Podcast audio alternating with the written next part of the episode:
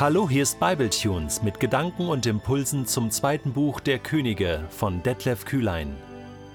Der heutige Bibletune steht in 2. Könige 4, die Verse 38 bis 41 und wird gelesen aus der Hoffnung für alle. Elisa kehrte nach Gilgal zurück. Zu der Zeit herrscht im Land eine Hungersnot. Als Elisa einmal vor den Prophetenjüngern in Gilgal sprach, befahl er seinem Diener: Setz den großen Topf auf und koch den Prophetenjüngern etwas zu essen. Da ging einer der jungen Männer hinaus, um auf dem Feld nach etwas Essbarem zu suchen. Er fand ein wildes Rankengewächs mit Früchten. Davon pflückte er so viele, wie er in seinem Mantel tragen konnte, und eilte damit zurück. Er schnitt die Früchte in Stücke und warf sie in den Topf, obwohl keiner von ihnen das Gewächs kannte. Das Gemüse wurde an die Männer verteilt, doch schon nach ein, zwei Bissen konnten sie nichts mehr essen und schrien entsetzt Elisa, du Bote Gottes, das Essen ist giftig, wir werden alle sterben. Elisa befahl Bringt mir etwas Mehl, er schüttete das Mehl in den Topf, rührte um und sagte: So, nun könnt ihr es an alle austeilen und essen.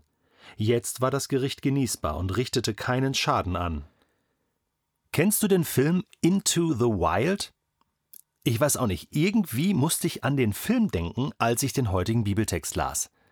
Into the Wild, ein Film von Sean Penn aus dem Jahr 2007, handelt von einem jungen Mann, 22 Jahre alt, aus Washington, D.C., dem der Wohlstand und diese äh, Gesellschaft zu viel wird und äh, abhaut nach Alaska. Okay, das ist die Geschichte. Und dort ganz alleine ist und dort ganz auf sich allein gestellt ist auch. Und zum Schluss, nach ganz vielen aufregenden Dingen, die er erlebt, stirbt er daran, dass er etwas Falsches, etwas Giftiges ist. Und zwar äh, pflückt er giftige Schoten und denkt, das wären wilde Kartoffeln. Also er verwechselt die, guckt in so einem Buch nach und verwechselt das, diese Pflanze und isst das und dann stirbt er. Und das ist so ein trauriges Ende einerseits, aber andererseits auch so genial, weil dieser Film dich in Frage stellt, was ist wirklich Leben? Was ist wirklich Freiheit? Wofür lebst du? Ein unglaublich genialer Soundtrack von Eddie Vedder. Also genug der Werbung. Wirklich sehenswert. Der Punkt ist ja der, ähm, dieser Junge stirbt an einem giftigen Essen. Und das ist normal, dass wenn man etwas Giftiges isst, dass man dann auch wahrscheinlich stirbt. Äh, das ist genauso wie wenn du äh, mit 180 gegen einen Baum fährst. Normalerweise bist du da tot oder du fällst aus dem Flugzeug äh, und stürzt ab. Normalerweise bist du dann tot. Okay? Es braucht ein Wunder, damit das nicht passiert. Ähm, und, und hier in dieser Geschichte heute passiert genau dieses Wunder. Es sind so ein paar Geschichten, die Elisa erlebt hat als Prophet. Sie bereiten hier ein Abendessen vor, etwas ganz Alltägliches. Und äh, stell dir mal vor, ähm, wir erfahren später, da äh, sind hunderte von Prophetenjüngern. Das ist eine riesen Community. Ja, die leben hier gemeinsam und Elisa führt das Ganze an. Und stell dir vor, die wären alle draufgegangen durch dieses vergiftete Essen.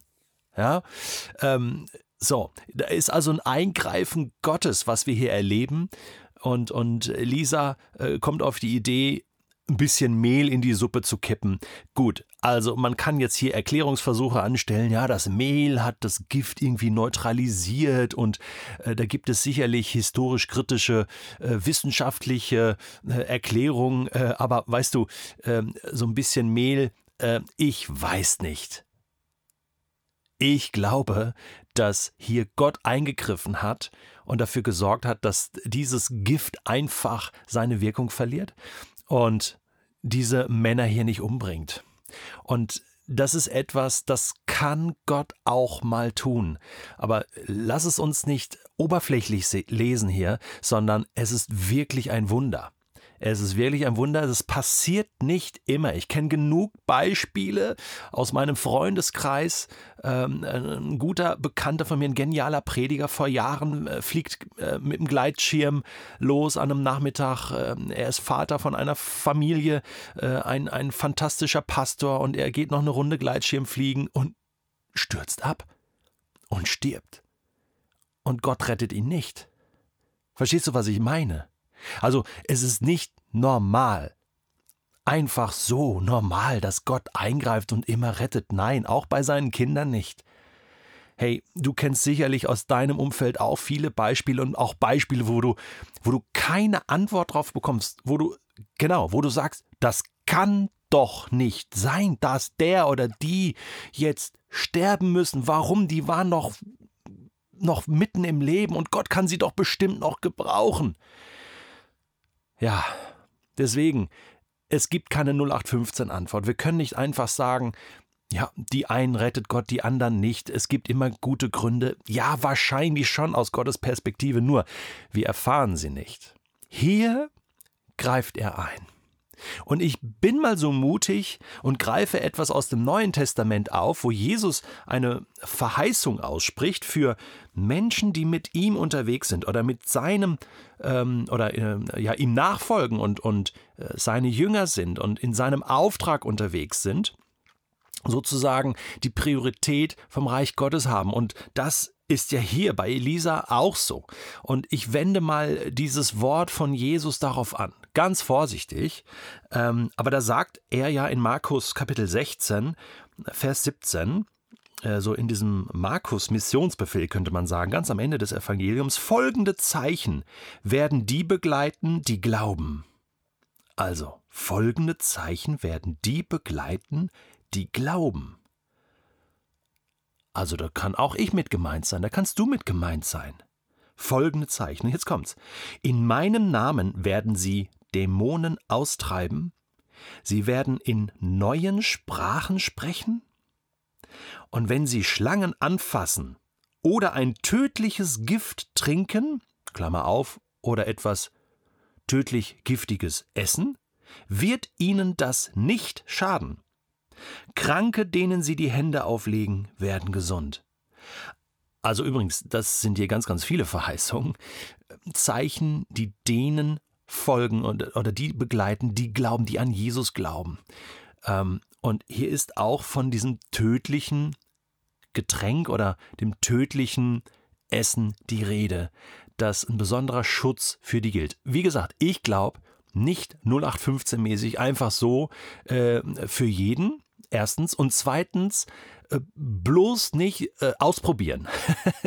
okay, möchte ich ausdrücklich vorwarnen. Bitte die Packungsbeilage lesen hier. Ja, ähm, ähm, Jesus stand auch mal auf dem, auf dem Tempel und, und ähm, auf der Zinne des Tempels und, ähm, und der Feind versucht ihn und sagt, spring doch runter, Gott wird dich schon bewahren. Und sagt Jesus, nein, nein, nein, nein.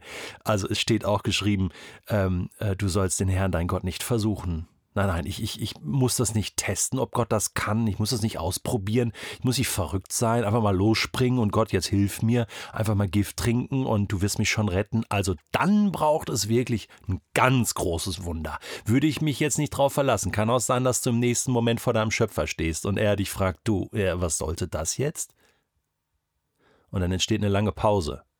Ja, also darum, darum geht es nicht. Aber wenn du unterwegs bist für Gott, und dann kommst du in Gefahr. Und vielleicht bist du gerade auch in so einer Situation, du weißt, du musst einen bestimmten Weg gehen, eine bestimmte Entscheidung treffen und das ist mit einem Risiko verbunden. Oder du kannst es nicht abschätzen und plötzlich, du konntest nichts dafür, aber dann gerätst du da rein. Dann trifft diese Verheißung zu, das glaube ich, dass Gottes schützende Hand über dir und den Deinen ist, deine Familie, und, und die, die zu dir gehören. Nimm das in Anspruch. Nimm das in Anspruch, wenn du in den Tag gehst, auch heute ganz bewusst, sagst, Gott sei mit deinem Schutz um mich, über mir und auch über meine Lieben, über meine Familie. Schütze du uns, denn ich bin für dich unterwegs. Ich wage etwas für dich. Danke, dass du mich beschützt.